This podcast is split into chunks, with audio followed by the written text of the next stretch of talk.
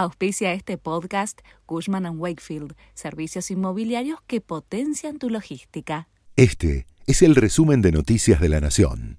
Estos son los títulos de la Nación de la tarde del lunes 26 de septiembre de 2022. Por falta de neumáticos se frena la cadena de suministros de la industria automotriz. La planta de Ford Argentina suspendió hoy sus dos turnos. Otras terminales reconocen falta de abastecimiento y advierten por posibles interrupciones en las próximas semanas, mientras se mantiene el conflicto que ya lleva cinco meses entre los fabricantes locales y el Sindicato Único de Trabajadores del Neumático Argentino.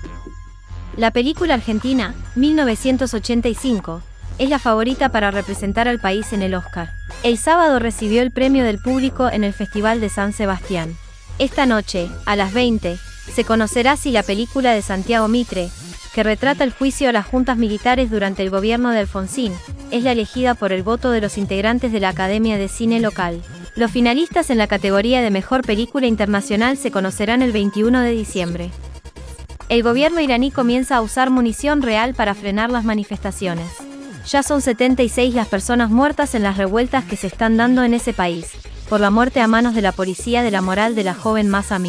Según informes de organizaciones de derechos humanos, al menos 76 personas murieron en las manifestaciones en 14 provincias de Irán, y esto incluye a 6 mujeres y 4 niños. El huracán Ian se intensifica y amenaza a Cuba y Florida. Se acercaba el lunes a las Islas Caimán y al oeste de Cuba en una trayectoria que podría llevarlo a Florida en los próximos días. Los meteorólogos esperaban que Ian ganara fuerza con rapidez, y se convirtiera en un fuerte huracán de categoría 4 a partir del lunes por la noche, en las aguas tibias del Golfo de México, antes de posiblemente impactar la costa occidental de Florida el miércoles. Edward Snowden recibió la ciudadanía rusa.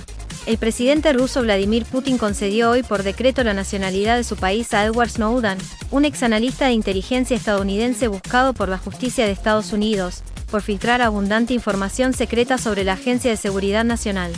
Sin embargo, no será reclutado para combatir en Ucrania. Este fue el resumen de Noticias de la Nación.